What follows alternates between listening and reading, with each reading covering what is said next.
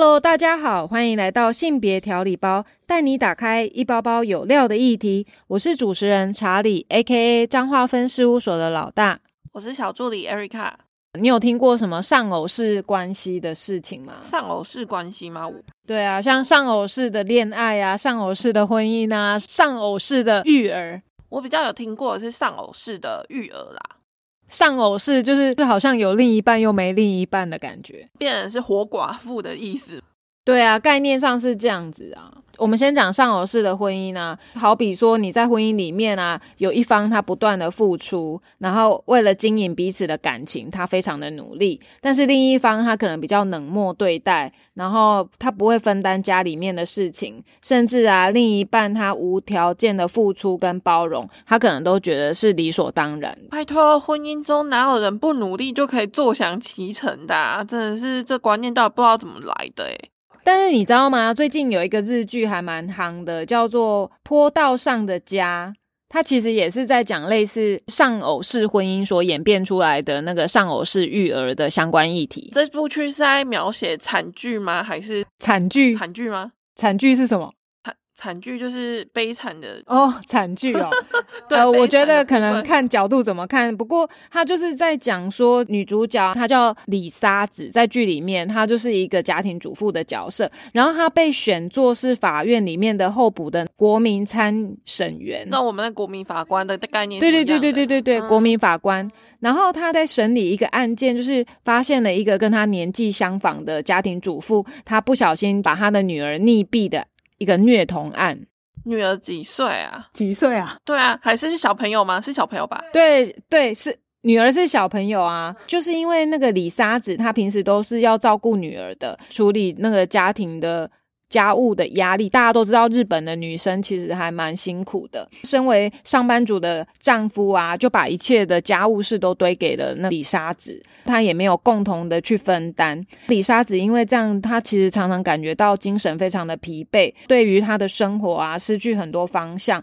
先生也都没有提出任何的援手，倾听她的需求。但是因为随着案件啊开始往前推进的时候，然后听着法庭上面的一些证词。然后正方正方跟反方的辩论啊，结果那个李沙子他就会发现，哎，好像发现被告的状态跟自己一样，他其实就是在论述这样子的状态，就是那种，嗯，你有看过另外一出日剧叫做《月薪娇妻》吗？哦，有有有有，对他不是把家庭的劳务换成真正的劳动来说，其实家庭主妇的劳动是二十四小时全年无休、全天无休的，哎。对啊，我真的觉得家庭主妇好辛苦哦。伴侣之间在经营婚姻的时候，其实已经非常不容易了。那如果说又有小孩出现，如果双方在教育上没有很多的共识，在经营家庭上面，其实就会面对到很大的困难点。真的，尤尤其是小朋友一出生之后，两人世界消失了嘛？那两人世界消失之后，小朋友又占据了妈妈很大的时间，很大部分。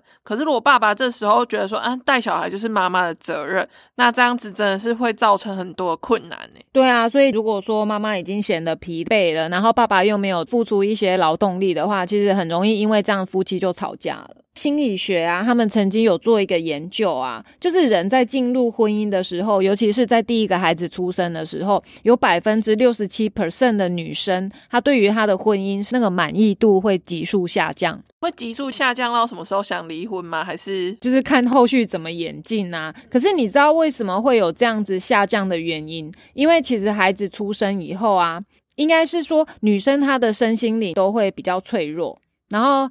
孩子一出来，女生也是没有当过妈妈的，所以她对于怎么育儿啊，旁边的一些那种姑婆啊、啊那个什么阿妈、阿妈、阿公都会觉得说，我的孙子这么冷，你怎么不给他穿衣服？对对对，所以其实他要面对孩子已经很很辛苦，又手忙脚乱，然后又要面对很多的耳语，然后再加上啊。他不能好好睡觉。我有听我同事说啊，他真的能够睡觉是要等到孩子他可以睡过夜。睡过夜什么意思？是不会起来睡隔夜？对对，不会再起床啊，半夜哭闹啊。不然其实有时候刚出生的小 baby 他还在适应这个世界，他可能需要两个小时喂母奶的话，大概两三个小时就要喂一次。如果是喝牛奶的话，还可以撑到四到五个小时。可是像这样子的话，那妈妈等于说都不用睡呢。啊，爸爸这时候在干嘛？睡觉。睡觉。所以女生的角色啊、生活啊，都因为这个小孩的出生啊，它产生了很多转变。那其实，在这一段时间，对女生来说，她本身就是一个发压力非常大的时期，因为她整个身心灵都改变了。那如果说在这个时候丈夫又不给力，像刚刚讲的又在睡觉，女生就是常常会有产后忧郁等等的状况。这很像是最近出现的那个小甜甜家暴事件，有没有？就是男生说他很累了，但是女生就是叫他去做家事或是照顾小孩这样。但我觉得这也是有一些可以事先预防的。等一下我们也可以来说一说。刚刚讲六十七 percent 她满意度下降，那可是还是有三十三 percent 的女生她对于婚姻关系是感到满意的，甚至有人是觉得说感觉上自己在婚姻里面。从来没有像有孩子之后的那么样的美好。可是我觉得关键点就是在于丈夫他是不是能够跟得上太太的变化。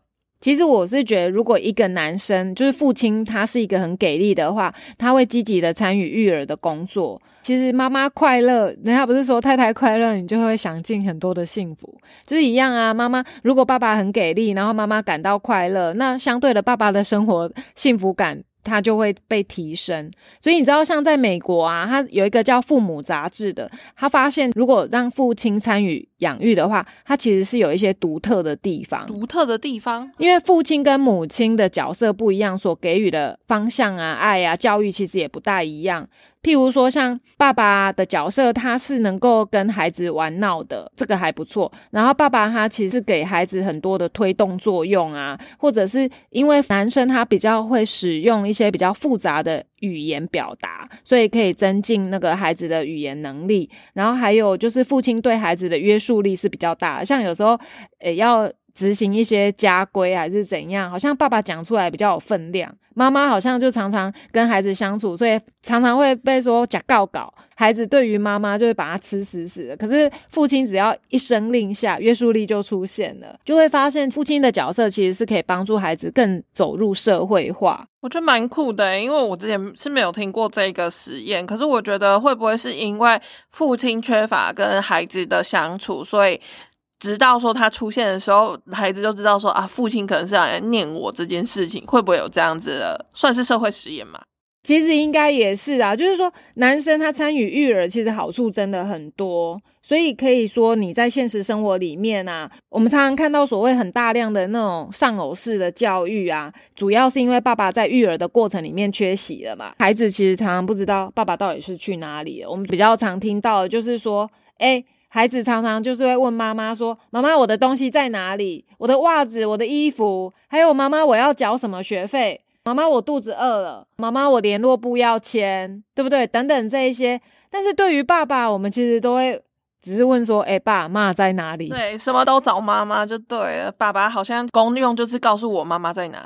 你知道为什么孩子都只会找妈妈的原因吗？为什么？”因为啊，男生他要进入当爸爸的角色，其实速度会比女生慢一点，因为怀孕的部分嘛，对不对？对，因为妈妈她怀胎十个月，或者是妈妈预备期更早。假设说好，我们之前都有讨论到，一结婚人家就会问你说要什么时候生小孩，然后备孕这件事情，有时候女生烦恼会比较多一点，因为。以前如果要不是因为科技知识面的发达，我们都会以为生男生女是女生在决定，因为肚皮是女生在大的。可是实际上在决定这个，其实是真的要天时地利人和啦。怀孕这件事情真的不是瞬间就能够你说有就有的。女生在结婚之后，她也会渴望会有自己的小孩，可能会比男生多一点，那预备期就会长一点。到真的怀孕了，又有多了十个月的培养期，所以。妈妈已经在这十个月里面，已经开始在幻想自己以后带小孩的状况了。因为随着肚子会变大嘛，所以妈妈会越来越有感。可是爸爸在旁边的时候，他不会觉得说，哎，自己老婆肚子越来越大了，很想要幻想以后的生活嘛。男生哦，男生应该比较不会，男生比较务实，他们比较以现阶段为基准。所以其实他们可能想说照顾老婆情绪就已经很累了，或许吧，因为人家不是说怀孕的时候会突然想吃什么，然后男生就会赶快去买，或许是因为这样啊。当男生啊，他的缓慢速度其实应该是男生真的进入到自己认为是自己是爸爸的时候，除了是说孩子出生以后还没有真的很有感觉哦。我个人认为是真的要等到孩子会跟爸爸做互动了。会开始叫爸爸，爸爸他才有意识到，哦，好像我真的是爸爸。至少也要等孩子一岁到两岁之后，爸爸才会知道有感觉。这过程蛮久的耶。对啊，对啊，所以男生他进入父亲的角色真的是比较缓慢的。第二个就是说，很多男生他认为带孩子是女人的事，跟男生无关。可是孩子是夫妻两个共同所有的，所以抚养或照顾应该是两个人一起的，而不是说好像这只是女生的责任。然后最怕最怕就是有人告诉你说啊，女生就是天生会带孩子啊，你有听过吗？然后男生天生就是不会带，所以他们就是有一些刻板印象。不知道怎么讲诶，我听到这个我都会觉得说，明明大家都是第一次当父母亲，也不知道怎么照顾孩子，孩子也不是说一个人就可以单性生殖出来的，明明是双方的责任，怎么会有这样的印象是说，诶，女生生来就会照顾孩子，这是到底是从哪里来的？对啊，所以你知道在之前呢，应该几年前吧，很多的妈妈社团其实大部分都是妈妈。然后是因为我们现在意识形态提升了，然后有一些爸爸开始有出现在一些妈妈社团里面。但是我刚刚有问我同事，他说真正让男性加入是男性爸爸的角色在社团里面发生的很少，可是他有逐步在有增多的趋势。但是他们也看出了是说那一些会发问问题的爸爸，他们本身可能是经济能力不错，自营业，所以他可以边工作然后边。询问一些育儿的相关问题，但如果说真的是做苦力的爸爸，他每天都累得要死了，所以很难会有一些形式上的提供什么样的照顾。这跟经济的部分是有关系的，是吗？嗯，我听同事的他的回复也是这样，因为你经济你不用为钱担心，那你相对之下你就可以负担在育儿上面分担一点。啊！可是这样对妈妈来说很不公平啊！因为就算妈妈累得要死，上班累得要命，回家还是要想东想西，想哦，明天可能要缴钱啊，或者是明天可能要干嘛，要帮孩子准备好东西。可是像爸爸这时候就会消失，诶对啊，所以你知道，像很多在妈妈社团里面啊，他会比较多养育的问题呀，像是诶孩子的睡眠要多久比较好啊？副食品怎么做啊？疫苗要什么时候开始施打？等等这些问题啊，你也可以发现，其实妈妈真的不是天生就是当妈妈的料，她也有很多的不懂，需要透过社团彼此交流。每一个人都是新手父母，爸爸他也可以用这样子的方式在社团里面发出一些讯息。但到目前为止，这个爸爸的角色在就是社团里面应该还是少部分的吧？对啊，但我个人是觉得哈，除了喂母奶以外啊。因为母奶就是亲喂嘛，但是现在也有用，就是挤出来以后用奶瓶喂嘛。那其实除了这件轻微的事情以外，像拍嗝、换尿布啊，或者是帮小朋友洗澡啊、玩耍啊、做副食品啊、哄小朋友睡觉等等这一些，其实没有一件事情是爸爸干不了的。对啊，那为什么爸爸不做呢？这真的是一件很奇怪的事情诶。如果我们有那个意识说啊，男人比较不会带孩子，那我们自动的就远离了这个所谓的育儿领域了。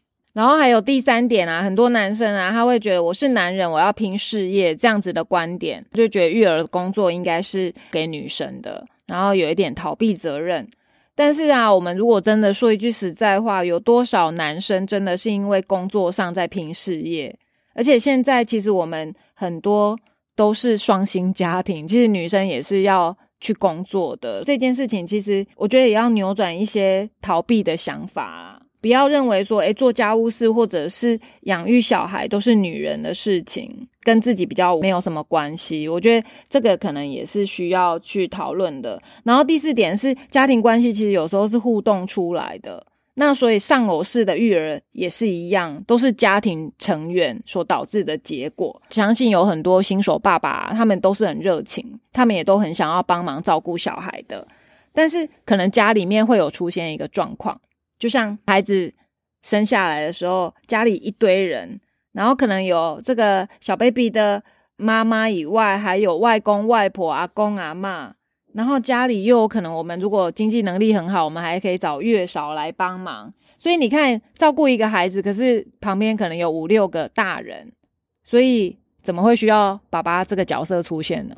哦，你是说爸爸就被自动排除了？就是好像哎，可能顺序会排在这些你刚刚讲那些人后面，所以他就不用付出这样。，对，然后还有有的时候可能是当爸爸他在帮小朋友小 baby 换尿布的时候，可能女性啊，像阿嬷啊、外婆啊，她可能就觉得哦，我来我来，你这个大你一个男生啊，你不太会换，也有可能有这个状况嘛，然后就把工作抢去做，所以爸爸最后只能在旁边划手机玩游戏，也是有可能啊。也是会啊。那是不是就是要检讨说，为什么会有这样子刻板印象，说，哎，男生就是比较不会带小孩？爸爸不是不参与育儿，我觉得是被养出来的。然后还有另外一个状态是说，诶，当爸爸开始想要照顾小孩的时候啊，可能旁边的婆婆妈妈开始说啊，你不会啊，你这个做不好，那个做不好，就会导致说，好算了，我都不会，那就都拱手让给会的人做。渐渐的，他就会脱离在育儿这个职分上面。我今天才在楼下跟我同事分享，我就说，我觉得有时候爸爸的角色就像大儿子一样，为什么？因为他也是需要被赞美的。我们要先学习赞美我们的先生、我们的另一半，那他就会帮我们做更多事。也不要说帮啊，就是他就会觉得，诶有成就感，有成就感之后，他就觉得，诶多担待一点，反正我觉得我也会。所以人的自信心的建立也是需要被赞美的，但往往我们都是先数落，因为我们有刻板印象，我就觉得男生可能比较弱。可是实际上，那个就像我们在玩一个小朋友，就当一个新玩具好了。你会很想要跃跃欲试嘛？你就想说小 baby 出来，哎，对，软软的。我曾经还听过，不论男生女生哦，他就是小朋友软软，他都不敢抱。可是如果你没有试抱一次，你你没有很清楚知道那个柔软度，然后你要怎么拿捏？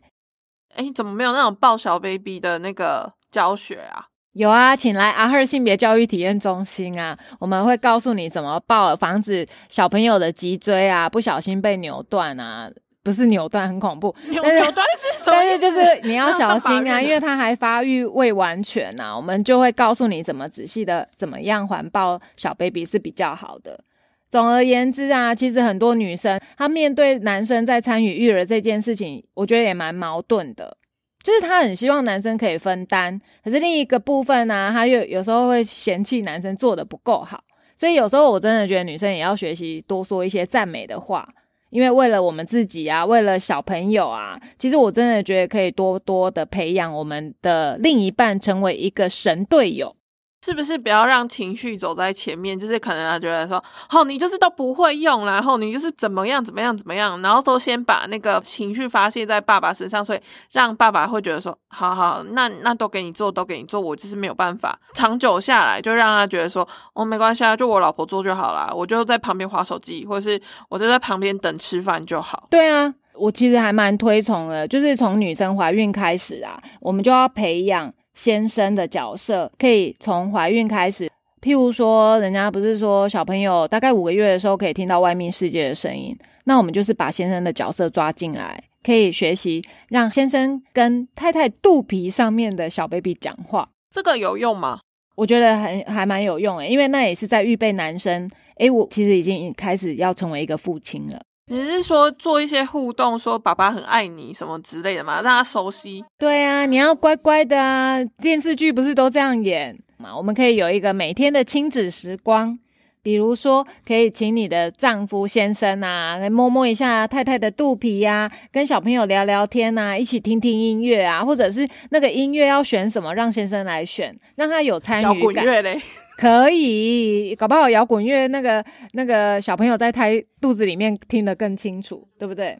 我们只是把电视剧的这个场景拉回到现实面里面，所以电视剧演的是真的。呃，某部分我认为这个是需要训练的，就像人家不是常常讲说，诶，你要让一个孩子学习会叫爸爸妈妈，我们要先叫，我们要先叫小 baby 一好几万次的爸爸叫爸爸叫妈妈妈妈这样子，就是他也是需要一个演练的过程啊。真的没有人天生下来就是一个很会当爸爸或妈妈的人。其实这都是要训练的，而且说上偶式育儿是不是可以从我们自身开始改变一些观念？比如说，哦，他们愿意做，我们就给他尝试的机会，然后不要一次的失败就一直不断的否定另外一半。其实现在如果状况允许的话，产检啊，我们也尽可能让先生陪同，让他有参与感，那也是一个预备成为神队友的一个过程。可以育儿的时候，大家一起做准备嘛。然后如果可以的话，就一起去参加那个提拉皮，哎，那个叫什么？我不是，对不起，也可以一起去参与那一个生产前瑜伽，对孕妇瑜伽啊，或产前的呼吸法。现在有什么呼吸？腹式呼吸法？对不起，两个已经 不是很清楚。好，就是也可以去参加可能生产前的一些孕前课程，然后让父亲的角色可以在过程里面有学习参与的机会。然后还有就是，所有女生啊，因为怀孕以后就可能跟娘家关系比较好，所以就会常常回家，很多事情就会变成都是比较敢要求娘家妈妈帮忙做。